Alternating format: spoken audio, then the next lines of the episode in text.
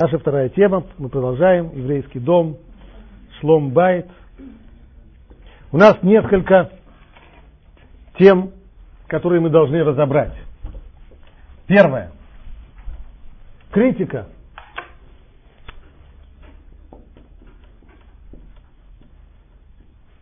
Второе.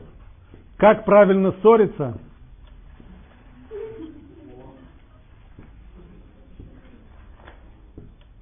Третье. Как правильно примиряться. Посмотрим, сколько успеем.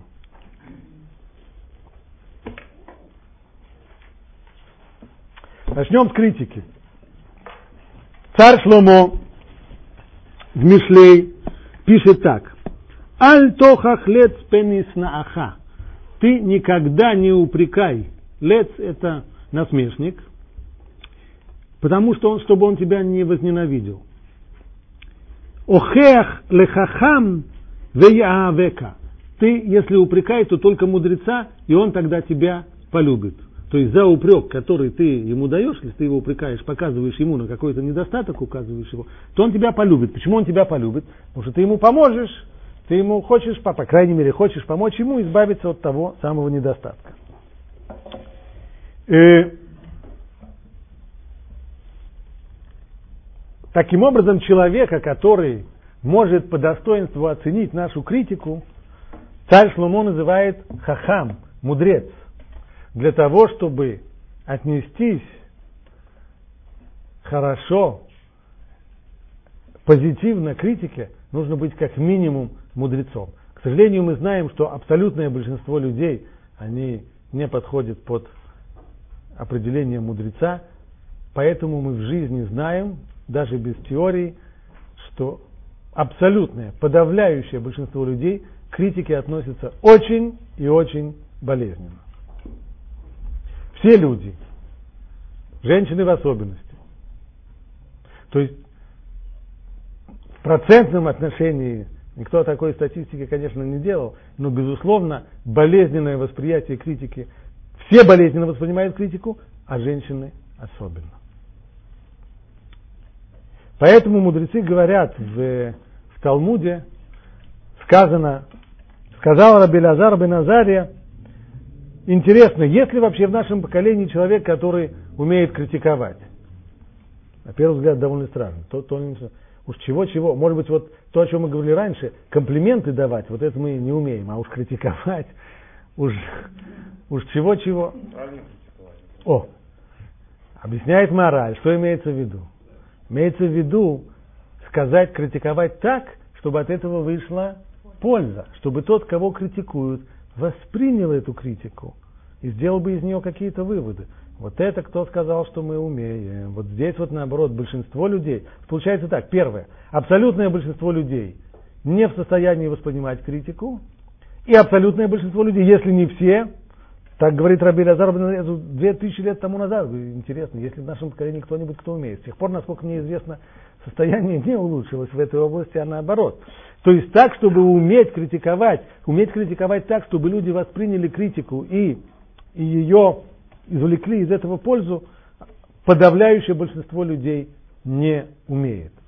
Поэтому критика является действительно очень-очень сложной темой. С одной стороны, это вещь, которой занимаются все. Мы постоянно в ходе совместной жизни критикуем друг друга. Муж критикует жену, жена критикует, критикует мужа, муж и жена вместе и по отдельности критикуют своих детей. Да. Один, э, один специалист в области воспитания как-то предложил маме с папой взять магнитофон и оставить его на, на режиме записи и записывать то, что происходит в их собственной семье и послушать, как они общаются со своими детьми. И тогда выяснится, что 95% всего общения с детьми – это критика. После этого вопрос, как вообще можно быть ребенком, когда все, что с тобой родители общаются, это только на уровне критики. Ну, по крайней мере, 95%. Это действительно, конечно, тяжело. И при всем при том, что критика занимает такое колоссальное место в нашей жизни, в нашем общении, выясняется, что не критиковать, не принимать критику мы не умеем. Вот поэтому мы будем сейчас об этом говорить. Как все-таки как все-таки исправить? Прежде всего, хорошо понять, почему. В чем дело? Почему мы так болезненно относимся к критике? Почему так трудно ее воспринимать? Почему люди так болезненно реагируют на нее? Тому есть несколько причин. Первое. Для всех людей очень важно это самоуважение. То есть чувствовать себя хорошими, положительными людьми. Если бы не это само, самооценка, если бы мы не верили в том, что мы хорошие, положительные люди, то мы были бы просто чудовищами. Именно то, что мы считаем себя людьми хорошими, это то, что толкает нас на то, чтобы прежде всего верить в то, что нужно себя правильно вести, верить в то, что э, нравственные принципы нас обязывают. Как только человек, если вы находите действительно человека, который решил, что, что он мерзавец, все, с таким человеком действительно лучше поблизости от него не находиться. Момент, когда он, он, он решил, что он мерзавец, все, он, он развелся со всеми моральными и нравственными принципами, он теперь себе позволит что угодно. Но а подавляющее большинство людей верит в то, что они хорошие люди. В тот момент, когда высказывается критика, критика подрывает те самые важнейшие устои человеческой личности. Критика доказывает человеку, что на самом деле он нехороший. Поэтому очень трудно согласиться с ней, поэтому так болезненно человек на нее реагирует. Второе. В критике обычно еще заложена дополнительная вещь. Если я кого-то критикую, значит, с одной стороны, я ему указываю на то, что он не такой хороший, как он думает, а с другой стороны, если я его критикую, это значит, что я как раз тот самый хороший, который его критикую.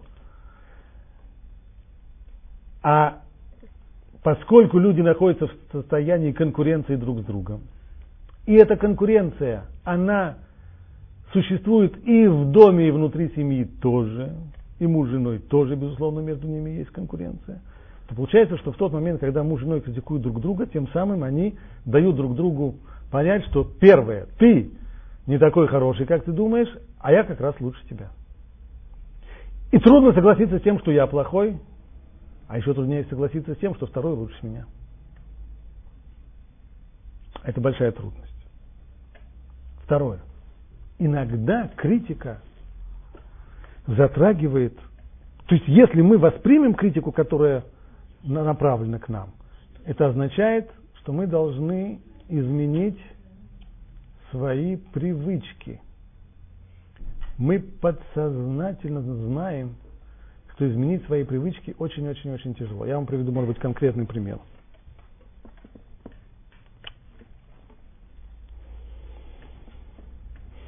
На протяжении многих лет я курил. Ну, разум было понятно, что человек, который курит, он для людей, которые вокруг него, прямо скажем, не самый, э, не самый удобный э, человек. Вокруг него много, много нехорошего запаха и так далее, и так далее. Ну, это, в общем, понятно.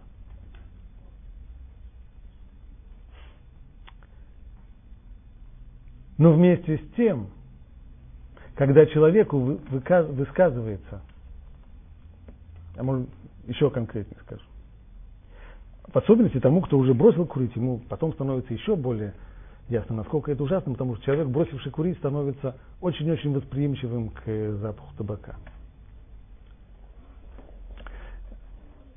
Находясь в Израиле, я обучаю в, в одном таком учебном заведении, я там даю уроки, и урок проходит за столом, я сижу во главе стола, а по обе стороны стола садятся ученики. И тот, кто садится обычно от меня прямо вот рядом рядом со мной человек, который в день выкуривает не одну пачку, судя по, по запаху. Причем, естественно, перед тем, как, перед тем, как зайти на урок, хотя перед смертью не накуришься, ему целый, ему целый час, полтора сидеть на уроке, поэтому он, естественно, пытается попыхтеть, как, сколько он может перед уроком. И когда он заходит и садится рядом со мной, у меня просто комок подкатывается к горлу, тошнота.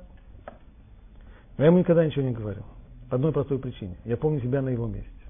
Я помню, насколько я болезненно реагировал на замечания от того, что от меня несет как от пепельницы. Потому что ведь на самом деле очень тяжело от этого избавиться. Привычка. Привычка вторая натура.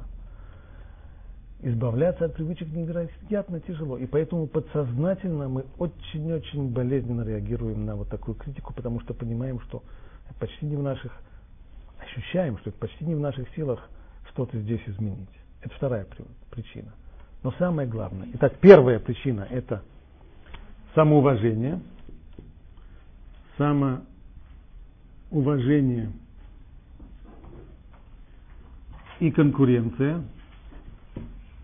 Вторая причина – привычки, привычки и слабости.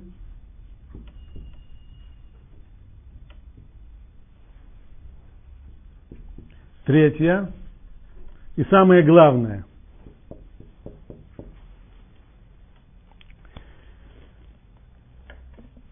это третья причина лежит не в том, кого критикуют, а в том, кто критикует. Это враждебность.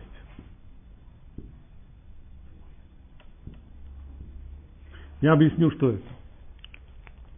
Если бы критиком руководила исключительно любовь к критикуемому, и он бы думал только бы о том, как помочь ему избавиться от своего недостатка или от своих нехороших привычек или еще что-нибудь в этом роде, то критика куда легче была бы воспринимаема. Но обычно мы критикуем в тот момент. Для нас критика это обычно просто наша достаточно эмоциональная реакция на что-то, что вывело нас из себя, на что-то, что нас разозлило. И тогда критика вырывается у нас из уст со злобой и с раздражением. А человек, которому говорят со злобой и раздражением, он реагирует не на то, что ему говорят, а на то, как ему говорят.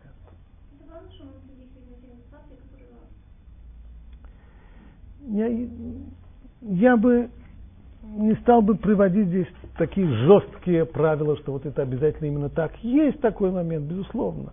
Безусловно. Но прежде всего мы должны знать, что мы своих недостатков, прежде всего, мы не видим.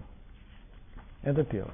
Мы к тебе относимся достаточно, как говорит Талмуд, «Эйн адам роеник эцмо». Человек не видит за собой э, недостатка.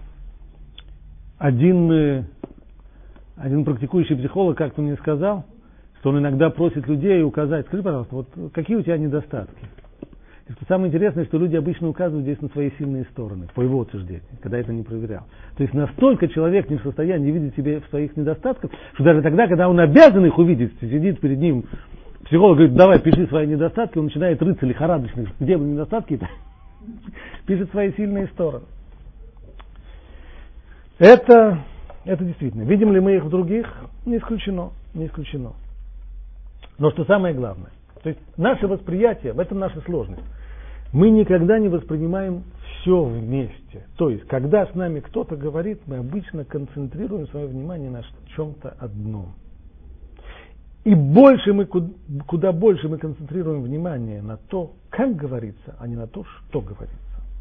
То, как говорится, во-первых, это проявляется это э, вообще сегодня те, которые занимаются коммуникацией, они говорят, что 80% коммуникации нашей это не словами, это не вербальная коммуникация. То есть она идет через тембр голоса, через звук, через быстроту речи, через интонацию, через язык телодвижений, а не сами слова. И понятно, в тот момент, когда кто-то из нас раздраженный тем, что другой человек сделал, и он выпаливает, кипит наш разум возмущенный, и, да, то тогда, конечно, все это говорится быстрым голосом, громко, раздраженно, со злобой. И мы реагируем на это, мы ощущаем, что человек, который говорит с нами сейчас, враждебен нам. Соответственно, мы никогда не будем в состоянии воспринять то, что нам говорится. Мы всегда это пропускаем мимо ушей. Максимум, что мы сделаем, либо мы начнем его контратаковать, этим, этим объясняется очень часто. Вы послушайте других людей – Скажем, жена делает мужу замечание, она его критикует, и тут же получает в ответ, а ты сама. Что мне я сама? Что мне я сама? А что происходит? Человек атакуемый, он чувствует, что его атакуют, и он начинает, он начинает защищаться. Ну, как известно, лучшая, лучшая защита – это нападение. Но это результат Такая невосприимчивость к критике – это результат очень неудачной критики, того, что тот, кто критикует, не умеет это делать. Он не в состоянии руководить сейчас собой, злоба из него изливается, и другой человек воспринимает здесь, что к нему относится враждебно. Это, конечно, очень-очень тяжело. Как же интересно, ведь можем еще пример. Вы можете взять человека, который, скажем, почитает статью, который будет очень резко критиковать какую-нибудь э, определенную человеческую черту. Даже ту черту, о которой человек знает, что он, э, он о ней знает. Ему говорили, ему объясняли. Он знает, что у него... Например, возьмите человека ленивого. И он сам немножко знает, что он, мягко говоря, чуть-чуть ленив. И он прочтет сейчас какую-нибудь статью, в которой будет объясняться все, насколько это ужасная вещь ленивого человека, как это плохо, плохо, плохо. Вы никогда не увидите, чтобы этот человек, прочитав эту статью, вдруг изорвал ее в мелкие кусочки или, или, или бросил бы ее об пол и стал бы ее топтать ногами. Нет, довольно спокойно. Но попробуйте, чтобы другой человек подошел к этому лентяю и сделал ему замечание и сказал бы ему, что он лентяй. Здесь вы ту же самую статью вы, вы сказал бы словами, да? По отношению к этому человеку будет очень тяжелая реакция. Почему? Потому что человек, который говорит, во-первых, этим он хочет сказать, да, ты лентяй, а я нет, ты плохой, я хороший. Это первое. Второе, это обычно говорится с, из-за той формы, в которой это говорится. Это говорится агрессивно, это говорится так, что человек обижается и поэтому не в состоянии отреагировать адекватно на, на критику. Как же, как же быть? Есть такие, если вы читали книги, не знаю, в свое время популярные здесь, э, Дейла Карнеги, вы вообще критиковать никогда. Просто не критиковать. Это крайне очень вывод. Мудрецы, по крайней мере, наши никогда так не говорили. Даже царь Шломо начинает с того, того что то, то, то, с чего мы начали, да? Аль-тухах лец пениснеха, охех лихахам века. По крайней мере, человека умного, ты его упрекни, он тебя за это полюбит. То есть, есть возможность критиковать все-таки правильно. Не будем скрывать, это очень сложно сделать. Но все-таки, все-таки, как же правильно критиковать? Первое – как говорил Наполеон, тот же самый Наполеон, которого Карнеги часто э, цитирует, что удается только то, что хорошо-хорошо распланировано. То есть, если мы хотим кого-то покритиковать, мы должны, никогда не нужно критиковать просто вот э, спонтанно, ни в коем случае. Это нужно продумать, продумать и распланировать. Как это сделать? Второе. Очень важно, очень важно, с чего начать. Первые слова и предложения решающие. Некоторые, видела в одной хасидской книге, написано, что когда Всевышний давал нам Тору на горе Синай, с чего он начал? Начал с того, что вы видели, что я с вами делал, что я вас делал, я вас носил на орлиных крыльях. То есть, перед тем, как дать людям, называется мусор, перед тем, как потребовать от людей, делайте раз, два, три, четыре, пять, перед этим что говорится, знаете, кто вы такие? Вас на орлиных крыльях носили. Вы большие люди. То есть, хотите человека покритиковать, похвалите его обязательно. Найти что-нибудь, за что его похвалить. В каждом человеке есть это что-нибудь. Похвалить по-настоящему. Искренне. Только после этого перейти к высказыванию критики. Теперь очень важно, что само высказывание критики – должно быть не личным. То есть критиков, критикуется не личность, никогда и ни в коем случае, а только то, что произошло. Значит, любимые слова типа «ты сделал то-то», «ты», вот это слово «ты» в критике не должно быть. Ты делаешь так-то, или, или еще лучше вообще, ты, ты, ты не человек, ты, ты со мной не считаешься, ты, ты, ты, ты, ты, ты, ты, ты, ты, ты. Это очень больно. Почему? Же, вот. Потому что когда говорится ты, а значит я плохой. Ничего подобного, я вот не верю, я хороший. Любой человек, который говорит мне плохой, к тому же говорит это с враждебностью, и даже если не с враждебностью, даже если с милой ангельской улыбкой он говорит мне, что я плохой, все равно я не поверю, я хороший. Я хороший. Поэтому ни в коем случае нельзя критиковать человека. Критиковать только то, что он сделал. Действие, поступок, поведение. Еще важнейшая вещь. Ни в коем случае, ни в коем случае, это я говорю несколько раз для того, чтобы и себе это вдолбить, потому что я сам знаю, насколько это трудно. Ни в коем случае критика не должна высказываться в форме вопроса, что мы постоянно делаем.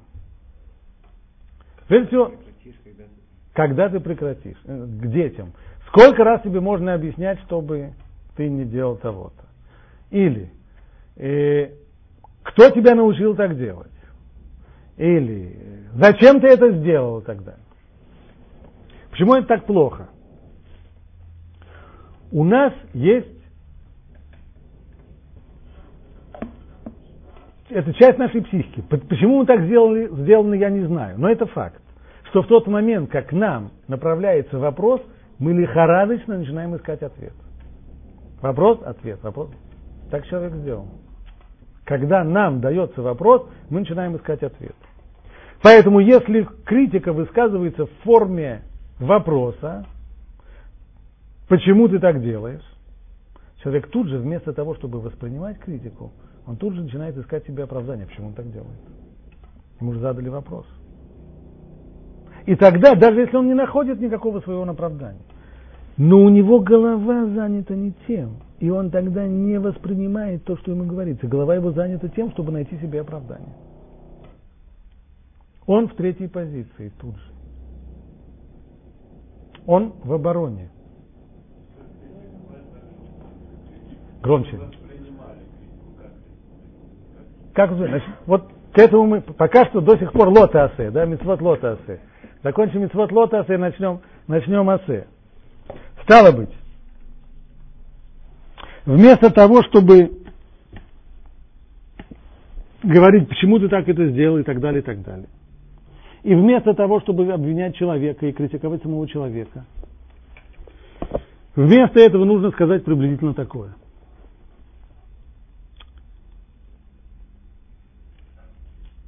Не вопрос, а рассказать. Ты знаешь, меня очень обидело то, что произошло то-то и то-то. Или мне было очень тяжело, когда было сказано то-то и то-то и то-то и то-то. Прежде всего, я не говорю о том, что сделал мне этот человек. Я вообще не, я не затрагиваю, чтобы не наступить вот на эту мину, что он плохой. Я о нем вообще не говорю. Я даже, может быть, не должен здесь пользоваться активным залогом, а только пассивным. Я не говорю, что ты плохо сделал. И как ты могла такое допустить, и как... И... Нет. Я рассказываю про себя. Мне было тяжело. Мне было трудно. Не ты меня обидела, а мне было обидно. Мне было обидно выслушать, что так-то и так-то и так-то. Это два преимущества. Первое. Я не, я здесь не делаю выпад против человека, говоря ему, что он плохой. Второе, я представляю себя потерпевшим и несчастным. А люди, опять же, так построены. Это часть нашей, часть нашей психики, что мы жалеем тех, которые несчастные, бедные и потерпевшие. Более того, мы любим помогать людям несчастным и бедным. И это, это бывает в самых, насколько, насколько вот это сильно представление себя э, бедным, потерпевшим, на самом деле очень сильно. Может быть, я вам расскажу, я не знаю, рассказывал этот пример или нет, для меня, у меня бывают заскоки, что я где-то что-то рассказываю и не помню же, где рассказывал. Если, если я вам это рассказывал, то остановите. Возьмем всем хорошую динамику, очень неприятную динамику отношений между э, водителем и постовым милиционером. Как обычно это происходит? Останавливают, подходят. И в первую очередь, конечно, вопрос. А вот вы почему поехали на красный свет, не просигналили, остановились, не, не, не, не, не застегиваете и так далее, так далее, так далее. Что происходит тут же с водителем? Водитель начинает оправдываться. Так, да я, ну, я, я вообще ничего, я не... Так. От того, что тут оправдывается милиционер, только начинает звереть, так, и ну, одно из двух, либо это кончится тем, что ему заплатят, либо...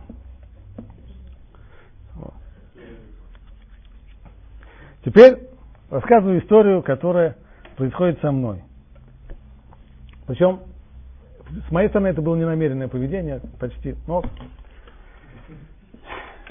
я э, был тогда в Петербурге, это было летом, на даче, была дача.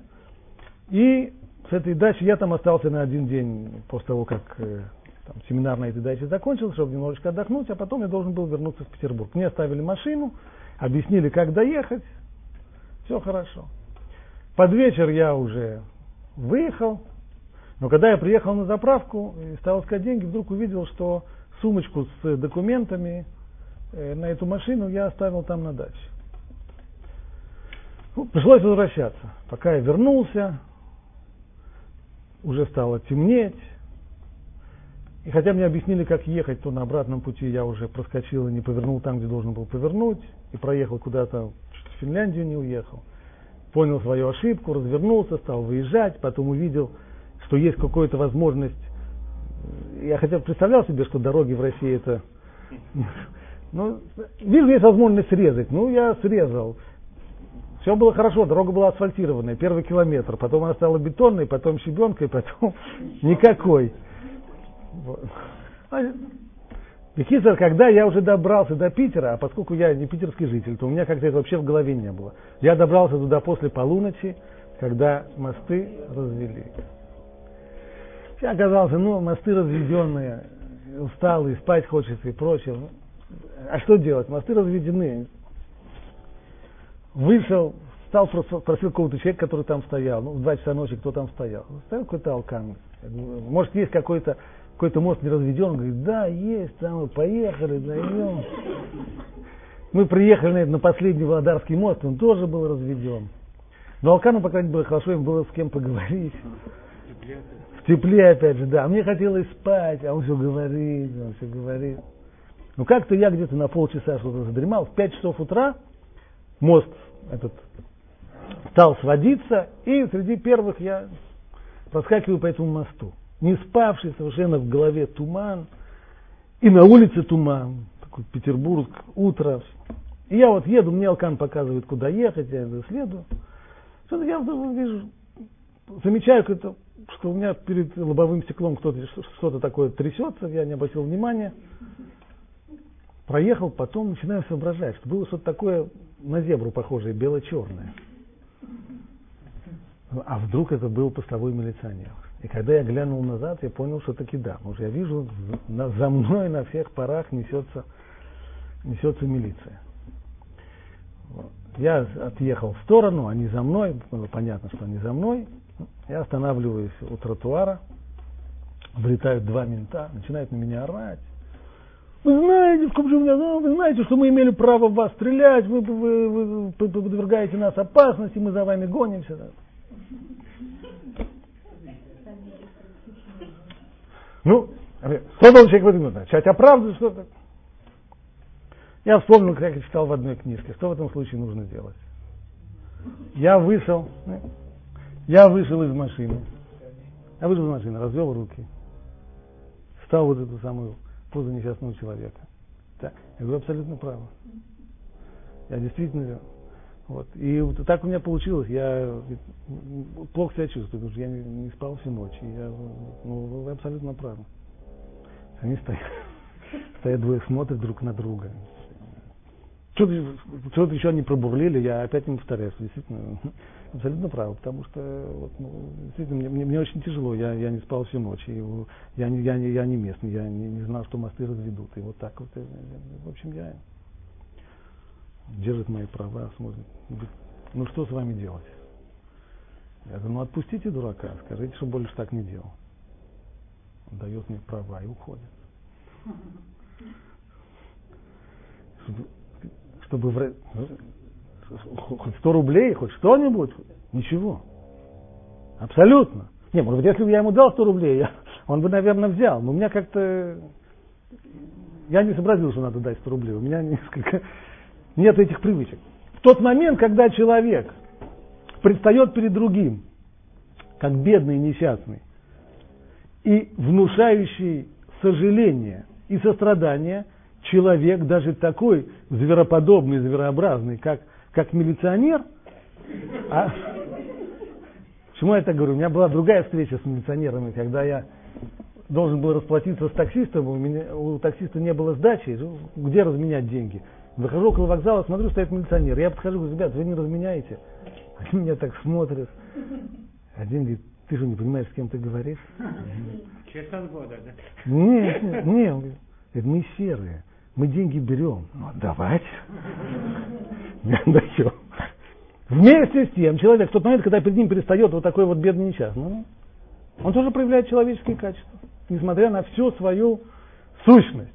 А уж тем более, а уж тем более в отношениях между другими людьми, в отношениях в семье. В тот момент, когда мы, критикуя, не атакуем, почему ты так сделал, и как ты можешь, так, как ты можешь допустить, и как тебе не стыдно, и как ты сделал то-то, ты сделал то-то, то-то, то-то, то. Вместо этого мы представляем себя как жертвы, то есть и жертвы, опять же, не жертвы твоего произвола, не жертвы твоей, твоей агрессии. Я говорю здесь просто в, в третьем лице или в пассивном залоге, что мне было больно. Не то, что ты мне причинил боль. Мне было больно, мне было обидно, мне это было тяжело. Это очень-очень важно.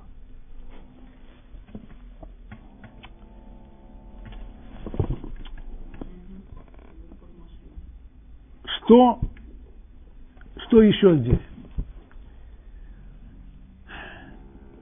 Когда, когда мы высказываем вот эту вот критику, то хорошо бы, чтобы человек, которого мы критикуем, понял, что это в его же, в его же интересах. Например, что значит в его же интересах? То, что мы хотим от него добиться. Возьмем классическую, э, классический конфликт между мужем и женой, когда муж вечно опаздывает, вечно не приходит вовремя, приходит очень поздно, естественно, не звонит и не предупреждает о том, что он задерживается. И, и жене много есть что сказать мужу на эту тему. Как это выглядит, как неверно себя вести в этой ситуации? Неверно это приблизительно будет выглядеть так. Когда муж входит домой, почти сразу же жена тут же выпаливает все, что она, все, что в ней там уже накипело – и говорит ему что-нибудь, короткую, колкую фразу, типа того, что у меня уже нет сил, у меня уже не хватает, э, не хватает сил тебя каждый раз ожидать или снова. Вместо этого, если бы, если бы не делать это сразу, а подождать и улучшить момент, когда будет обстановка спокойная. И в этот момент сказать, что то, что муж задерживается, это приводит к тому, что жена не успевает делать остальные вещи. И в результате того, что она не успевает делать остальные вещи, то она, она не вовремя ложится спать, и ну, ей приходится потом что-то доделывать, она встает с утра не выспавшись и так далее. И в результате всего этого получается, что она не может объяснить мужу, что она не может делать то, что ему самому бы хотелось, чтобы она делала. И самое главное, что она ощущает, что ей все меньше и меньше хочется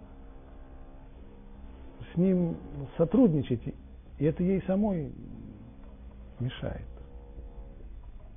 То есть, первое. Что здесь нужно? То, что я не вижу в тебе врага, это первое. Более того, хорошо еще всегда сказать еще одну фразу. Я понимаю, что ты это делаешь не по злому умыслу, не со зла. Я понимаю, что ты не хотел меня обидеть. Я тоже понимаю. Задержался, задержался. Это я понимаю. Но, но, но вместе с тем это приводит к тому, что вот у меня на что времени не хватает. И я в результате из того, что времени не хватает, я не могу и, и, и тебе сделать то что, я, то, что я хотел бы тебе сделать. Но не писать обвинительное заключение.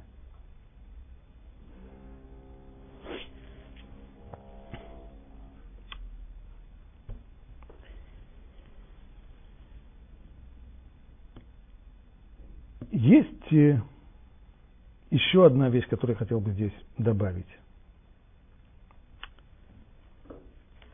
Представим себе, что наша критика какой-то эффект возымела. Если мы правильно сказали, и хотя бы в той же самой ситуации муж услышал критику в свой адрес и понял, что действительно он неправильно себя ведет, и он старается делать какие-то усилия. И вот где-нибудь через неделю он приходит уже домой чуть-чуть раньше, чем, чем обычно. Здесь есть новое место для ошибки, а именно, когда жена, увидев, что он пришел чуть раньше, она ему заявляет что-нибудь типа такого. Ну, если уж ты сделал усилия для того, чтобы прийти раньше, хотя бы пришел бы еще хоть на полчасика раньше, успел бы сделать еще то-то и то-то и то-то. Это конец света. Почему? Почему это конец света? Потому что в этот момент он понял а, напрасный труд. Да? В дальнейшем ничего. Потому что все, что не сделаешь, она все равно будет критиковать. Просто она такая вот машина для критики. Значит, а как правильно отреагировать? За то, что нужно похвалить, похвалить. У тебя есть еще отдельно целый ряд дополнительных э, замечаний и так далее. Скажешь их потом. Но если человек заслуживает похвалы, так похвали его.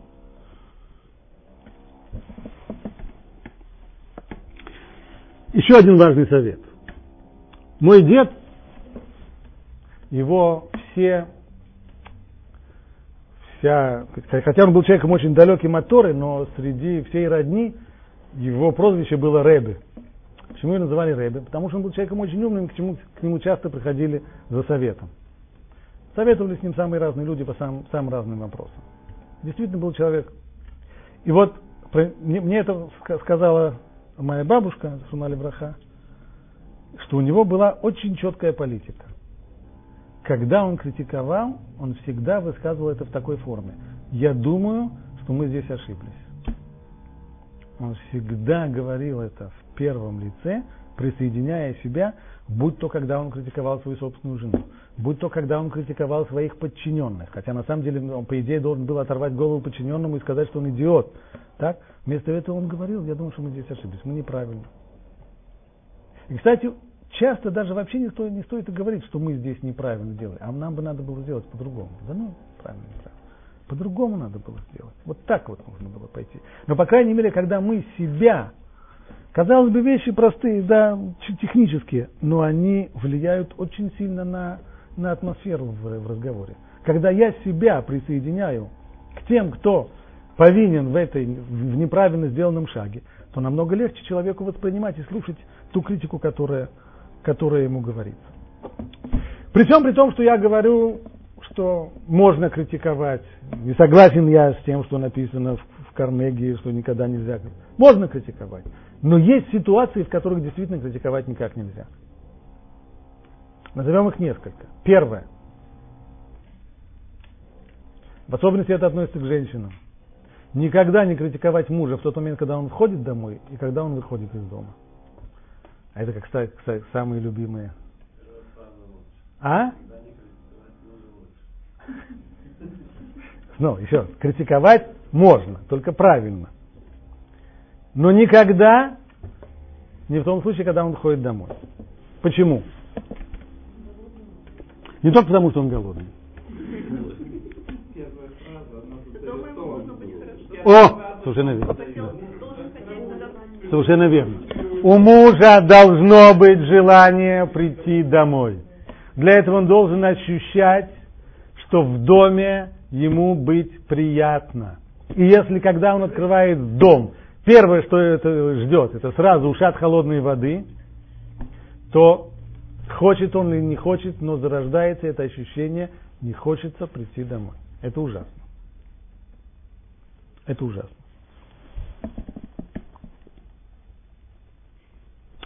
Почему из дома, когда, когда он выходит из дома, почему тоже в этот момент не критиковать? Потому что когда человек уходит из дома, то последняя фраза запоминается. Это известная вещь, да, Штирлиц. Да. Как сказано в Штирлице, последняя фраза запоминается. Но что самое ужасное получается, что человек ходит с этой фразой весь день, и у него невольно получается сравнение.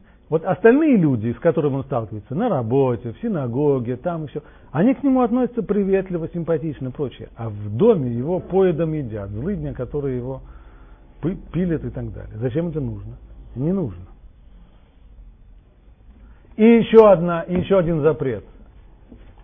Никогда, никогда не критиковать то, что невозможно исправить. А именно, если речь идет о качествах характера, о таких основных качествах характера. Мы знаем, что сказано у царя Шломо в Мишлей, Ханох линара альпи дарко, гам кияскин лоясур мимена. Ты воспитывай человека по пути его, потому что даже когда он воспитывай парня по его пути, потому что даже когда он состарится, сойти он с него не сможет. Объясняет Винский Гаон, что человек может себя, конечно, изменять, но в определенных рамках. А основные черты своего характера изменить невозможно. Потому что если, поэтому если критикуют человека за эти черты, то это критика, которую воспринять нельзя. Человек знает, что он ее не может исправить, и ничего, кроме злобы и обиды, такая критика не вызовет. Поэтому это нужно, вот, вот это нужно просто убрать совсем.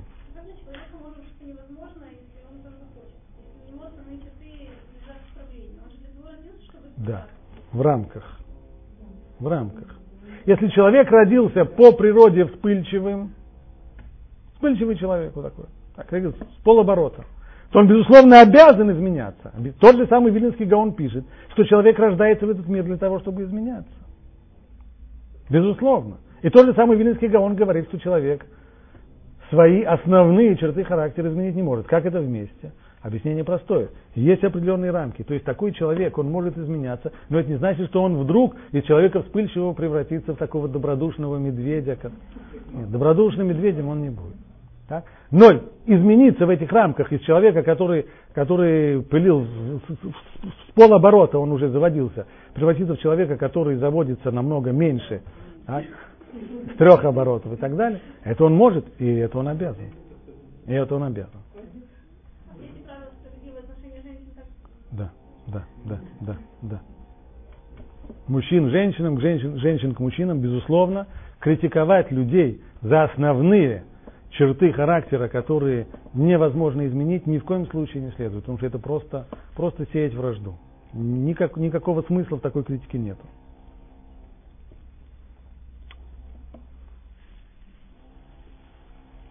И еще один, может быть, случай, когда не последний случай, в котором никогда не критиковать.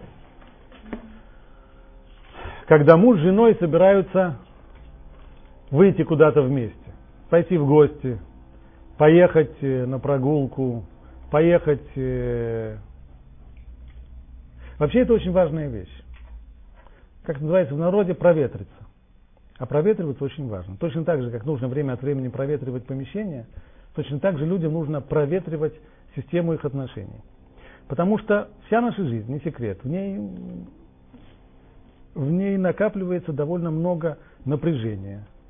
И рутинные, постоянные вещи, которые мы постоянно делаем, все это приводит к тому, что человек изнашивается, у него накапливаются э, напряжения, все необходимо от этого избавиться.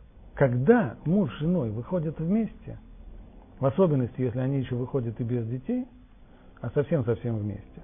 Иногда, может быть, просто в гости к кому-нибудь, или, или, или, или даже просто погулять, или, то, безусловно, это очень хорошо проветривает систему их отношений. Они вернутся, могут, у них есть такая возможность, вернуться домой с наполненными аккумуляторами, с дополнительными силами, с дополнительным терпением по отношению друг к другу.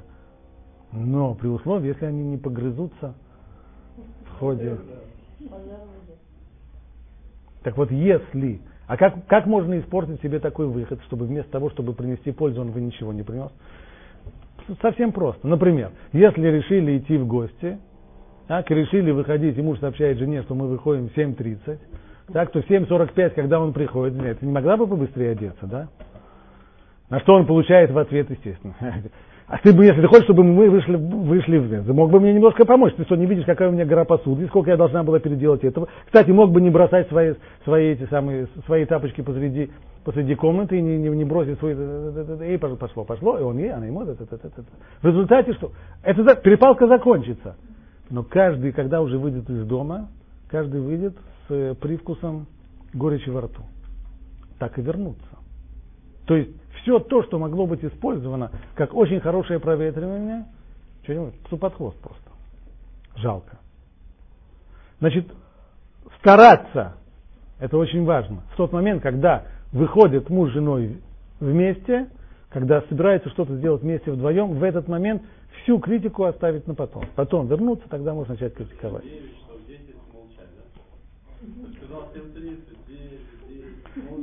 Мы уже когда-то, если человек должен решить, если человек должен решить этот вопрос, как, как решить вопрос вовремя выхождения.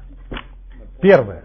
Совершенно верно. Во-первых, нужно знать, мы уже это немножко говорили, что женщина по природе своей, она живет не по часам. Она, женщина и часы это две вещи не совсем совместные. Э, так она создана. Значит, по идее нужно просто дать время заранее. Нет правил без исключений. Но основное большинство основное большинство, вот, вот, вот, вот, вот, вот, здесь, вот здесь я хочу тебя поправить. Это как раз то, что мы говорили раньше. Полностью изменить вот это правило и сделать так, чтобы женщина из той, которой она есть, капуша и э, как это еще называется и так далее, и так далее, чтобы она превратилась в, в педантичную э, немку, которая живет по часам, это желать не, недостижимого недостижимого. Можно, можно желать тому, чтобы, чтобы опоздание было вместо 45 минут всего лишь полчаса, это да. Но, но, но действительно, здесь ожидания должны быть реальными. Нужно быть реальным. Поэтому что нужно делать? Нужно просто давать время, чтобы было, было с запасом. Время с запасом. И, кроме того, если действительно имеет смысл где-то в, чем, где-то в чем-то и помочь, чтобы попросту сократить время. Это вещь, которая, безусловно, имеет смысл. Но и, и если даже, опять же, а если все-таки чувствуется необходимость объяснить, покритиковать, что нужно выходить раньше, или что нужно делать это, сделать это потом. Не перед выходом, и не во время выхода, а потом, в другой день, на завтра, на послезавтра. Уже иначе вся польза, которая может быть от такого совместного выхода, а это вещь хорошая, и правильная, и нужно. Нужно выходить вместе, и нужно проветриваться. Обязательно это нужно делать. Но вся польза, если, если успеть поругаться, то она вся, вся уйдет. Никакой пользы не будет, а жалко вообще. Иногда мы видим тоже очень тяжелая вещь.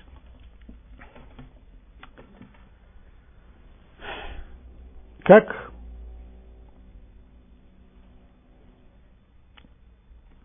возьмем, может быть, вторую сторону. До сих пор мы говорили о том, кто критикует. А теперь тот, кого критикуют. Нас с вами критикуют. Как правильно реагировать на критику? Тяжело, трудно, когда нас критикуют. Мы уже все это понимаем. Вместе с тем нужно набраться терпения и дать человеку, который критикует, дать ему выговориться.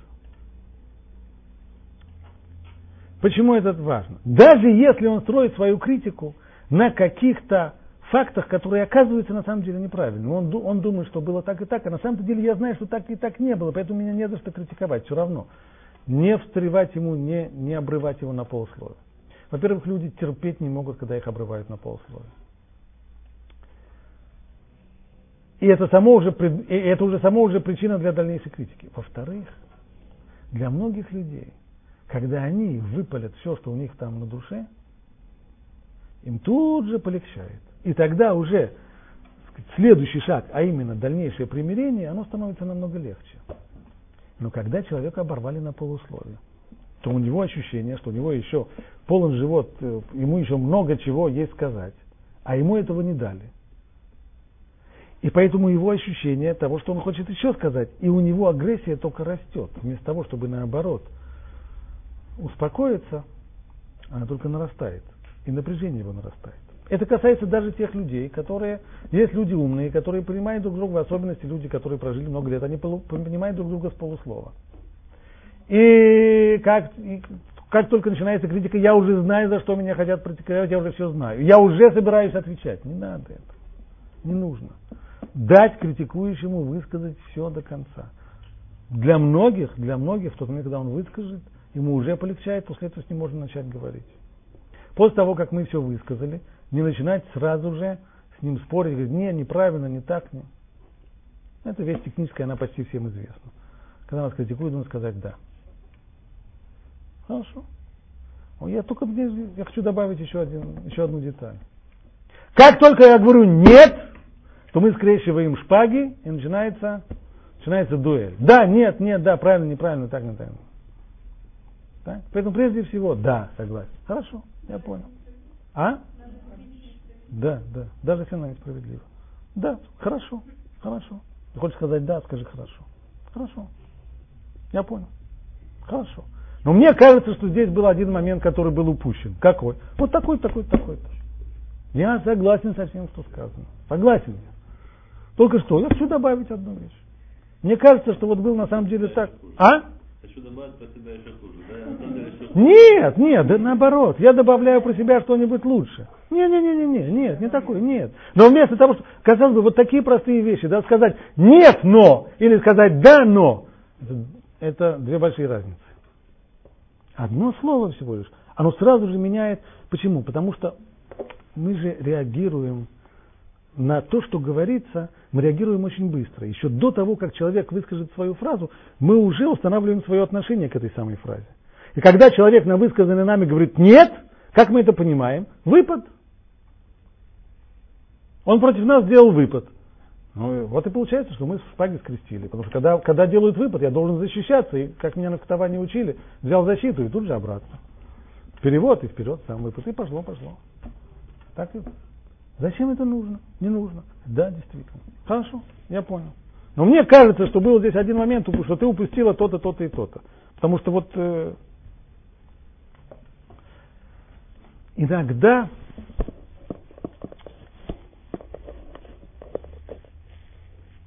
иногда бывает, что критика настолько нас обижает, что иногда реакция на критику бывает такая тяжелая и такая трудная, что она еще более болезненная, еще более обижающая, чем сама критика. И тогда критикующий человек вообще не понимает, что он, он всего лишь он покритиковал какую-то ну, небольшую, вдруг такую, получил такую реакцию. Очень часто подобного рода вещи – это результат вот чего. Когда-то мы уже говорили об этом. Во многих семьях люди не приучены говорить о том, что им мешает в поведении другого человека. Это не значит, что они не критикуют. Они критикуют. Но когда они критикуют? Когда уже подопрет. Или наоборот. Они реагируют только тогда, когда подопрет. А так человек, то есть сказать другому человеку, с которым вместе живут, знаешь, вот мне как-то трудно ужиться с тем, что вот происходит так-то и так-то, мне это мешает, мне это трудно. Люди молчат про себя. Молчат. Это не значит, что они прощают. Молчат. Это не значит, что они с этим смиряются. Нет. Накапливается, накапливается, накапливается, накапливается. И вот в тот момент, когда это уже стоит, вот уже почти, почти вот здесь, достаточно еще небольшой капли. И вдруг здесь, не знаю, жена еще высказывает какую-нибудь критику в сторону мужа или наоборот. Чаще это, кстати, здесь наоборот это больше, больше связано с женщинами. Мужчины на самом деле больше говорят о том, что им мешает. Женщины меньше. Куда больше оставляют про себя. Оставляют, оставляют, оставляют. И вот уже почти, почти, почти, почти дошло до самого края. И здесь мужу еще стоит сказать еще и что-нибудь, допустить что-нибудь или какую-нибудь небольшую критику, вдруг извержение вулкана. Что не понимаете, что извержение вулкана. У нас в семье это, мы с женой это называем эффект утюга. Почему это эффект утюга? Потому что, когда мы поженились, я жене рассказал старый русский анекдот. Анекдот звучал приблизительно так. И старый холостяк, убежденный, вдруг обратил внимание, что у него мятые брюки. Стыдно ходить так с мятыми брюками. Надо погладить. Но у него утюга нет. Пойти к соседке, попросить у нее утюг. Он выходит начинает подниматься по лестнице, по ходу дела он думает, думающий человек. Он сейчас подойдет к соседке, попросит утюг. Соседка хороший человек, она скажет, что, давайте я сама вам поглажу. Конечно, неудобно, но я знаю, что я соглашусь, потому что я действительно гладить не умею.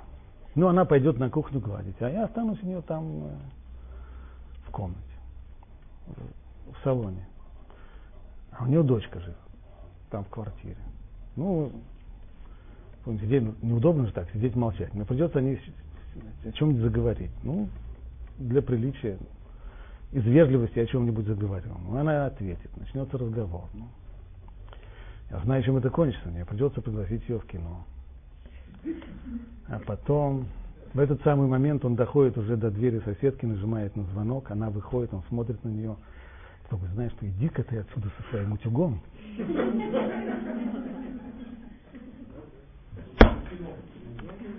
В отношениях между людьми этот эффект утюга очень часто приводит к совершенному недопониманию, когда человек, то есть реакция человека на то, что я говорю, она совершенно неадекватная. Что я уж такого сказал? Ну, я сказал, что...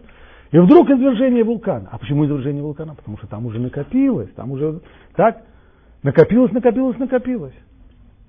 Поэтому, с одной стороны, во-первых, это плохо и нехорошо, когда накапливается, потому что о том, что когда нам что-то мешает, надо об этом сказать. Не в форме критики, опять же, а в форме, которую мы говорили. Мне это мешает, мне трудно, мне трудно с этим ужиться, мне, мне, для меня это тяжело.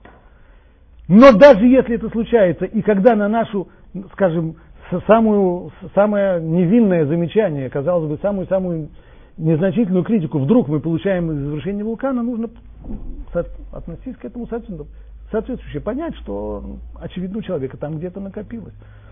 И, и отнестись к этому правильно. Да. Правильно? То есть не реагировать, не реагировать здесь на, на извержение вулкана, которое произошло, а, а попытаться разобраться, почему оно. В чем здесь дело? То есть если мы будем отвечать тем же самым, с той же самой мощью на это извержение вулкана, то чему это, чему это поможет? Абсолютно ничего. А? Да.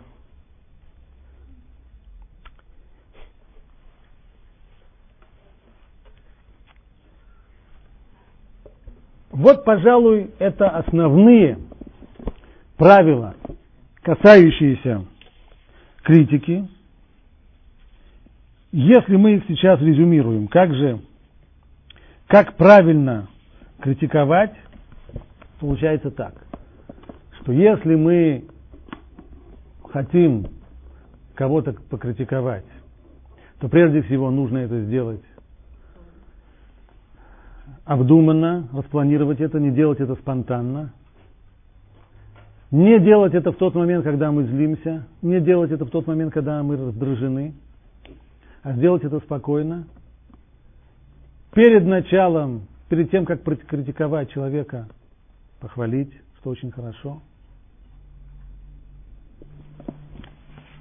Высказывать это не в форме обвинительного акта, не в форме вопросов, почему ты так делаешь, а высказывать это в утвердительной форме, которая говорит не о человеке, который плохо сделал, а о том, что нам это трудно.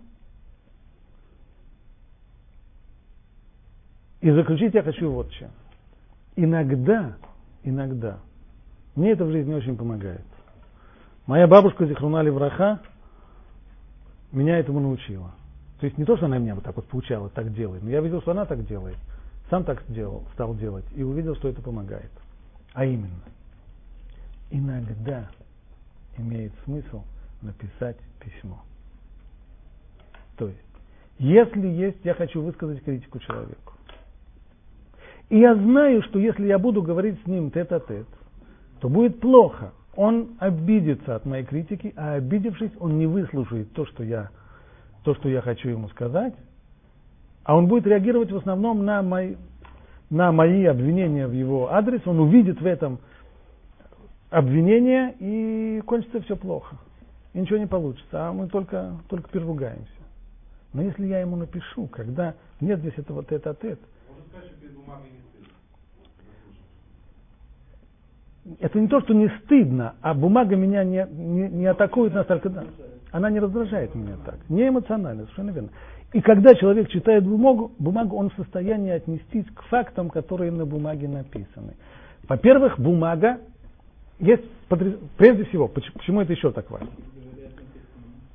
Не только поэтому. Прежде всего, когда мы пишем, смотри, о, мы обдумываем то, что мы пишем. Когда мы говорим, у нас просто из нас вырывается, а потом слово не воробей, вылетишь, не, пойм, не поймаешь. Но когда мы пишем, мы обдумываем, потому что пишем мы медленно, и зачеркиваем, и выбираем выражение, и в результате получается куда более форма такая, которую уже можно прочитать и которая не настолько обидная. Это первое.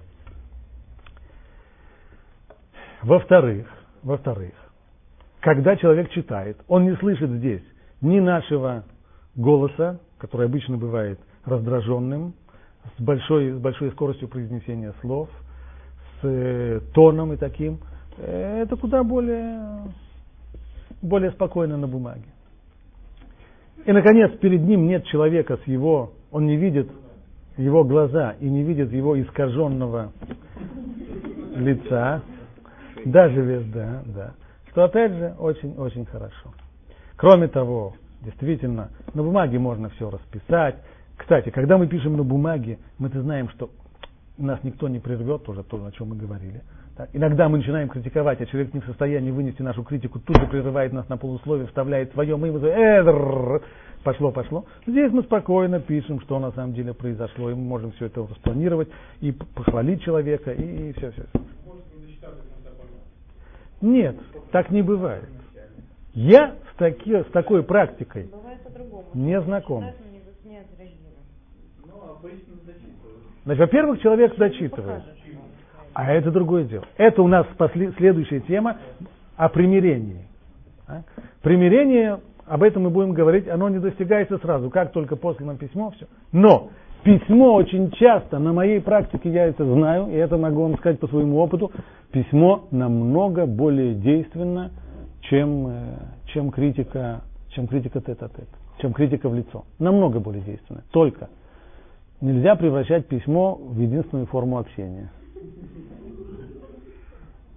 Уж тогда уж остается, а тогда получается такое впечатление, что вообще и двух слов сказать люди не могут. Но время от времени, там, где мы чувствуем, что действительно сейчас важный, важный момент, или какая-то очень болезненная тема, то лучше всегда написать письмо, не обязательно сразу, можно и потом подумать, написать, отложить потом. И те люди, которым я давал этот, этот пример, и они действовали по, по этому, тоже мне всегда говорили, что письмо нам действовало куда лучше, чем любые объяснения. Только вчера вечером мне рассказывал человек, он приехал из одной еврейской общины на территории бывшего Советского Союза. И там было очень много, ну как среди евреев принято, очень-очень много трений. Такие, такие, такие, такие, такие. И он мне рассказал, как между ним и, и Равином эти трения закончились. Он написал бумагу, в которой изложил свою позицию по 12 пунктам, пришел, пришел к самому Равину, дал ему и сказал, это почитайте, не отвечайте мне сейчас. Ну, почитайте это. Я часик погуляю, через часик я к вам приду. Он пришел к нему через час, так, закончил тем, что они пожали друг другу руки, и с тех пор закончились все трения между ними.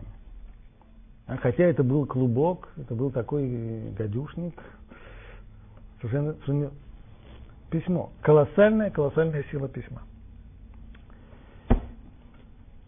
Вот, пожалуй, все, что я сегодня хотел сказать. Да, и теперь еще одна важная вещь, которая уже не относится к нашей этой теме, а просто некоторые э, сообщения в рамках, наверное, я хотел бы вас попросить написать не, не, да.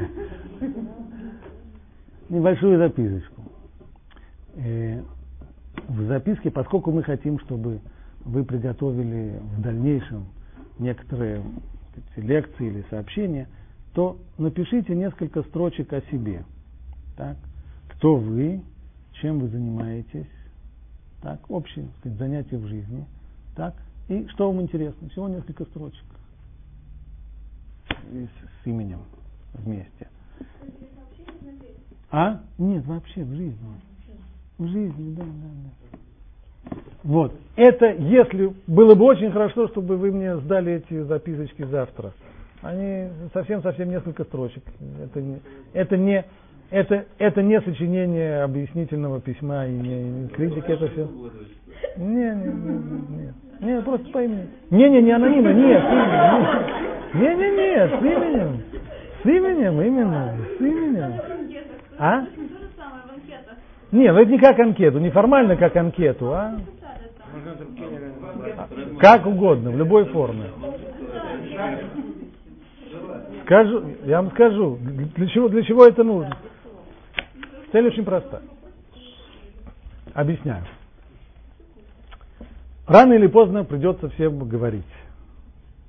Говорить тем, кто не профессионалы, это известно, говорить на публике трудно. Почему трудно? Прежде всего, потому что человек чувствует себя скованно и неестественно. Вместе с тем, любой человек, как известно, когда он говорит о том, что ему интересно, и о том, что представляет определенный кусок его жизни, он даже не готовясь говорит естественно. Вот поэтому для того, чтобы предложить каждому какую-то тему для подготовить какую-то тему для выступления, чтобы эта тема была соответствовала его личности, его занятиям, его интересам и так далее. Для этого мы просим написать вот такую вот э, бумажку.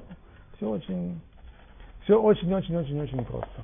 Другое дело, что рано или поздно придется говорить, это, это неизбежно, как... Э, а? Ну, конечно. Назвался, назвался грузием, полезай в кузов. Хорошо? Хорошо. А? Очень бы желательно завтра. Кто не успеет. Мари, да, Мари. Обязательно Мари. Вы увидите э, Мордыхая, да? Лихтенштейна, которого? Да. Но в Киеве я буду э, Можно послезавтра. для него тогда передать, и может быть вы вместе посмотрите то, что мы делаем, хорошо? Потому что оно как бы э, было некое такое Хорошо, хорошо, хорошо.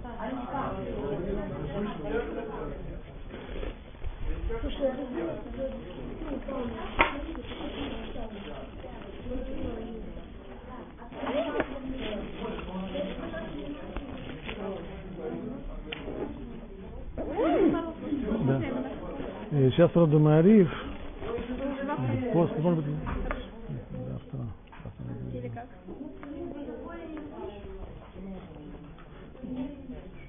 Подожди после Марии, может быть, может быть, немножко времени после Марии. Да.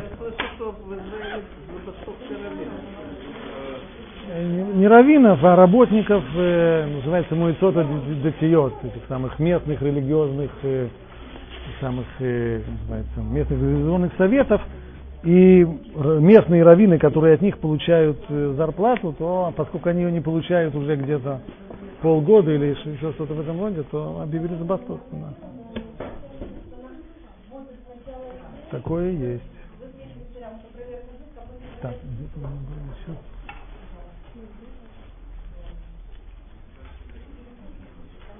Раввинов там еще ладно, там дело в том, что от этих самых э, мойцот адетиот получают зар- зарплату и те, которые занимаются похоронами, хевра кадиш. Поэтому э, просьба к народу не умирать все время, пока идет забастовка. Одна из форм там предлагалась хранить только по ночам. Пошли молиться. Срань, я тебе. Во-первых, моя дочка тебе передала. Подожди, нет, это не то. Подожди. Письмо. Письмо, да, я его только должен найти. Подожди, а где оно? Так. Э, э, Это не письмо, это просто это самое приз за, за вино, поскольку я вино распробовал и признал его очень даже достойным, то всем, а вот это вот письмо. Идем, кто нас там поддержит. Идем, идем, идем, идем, идем.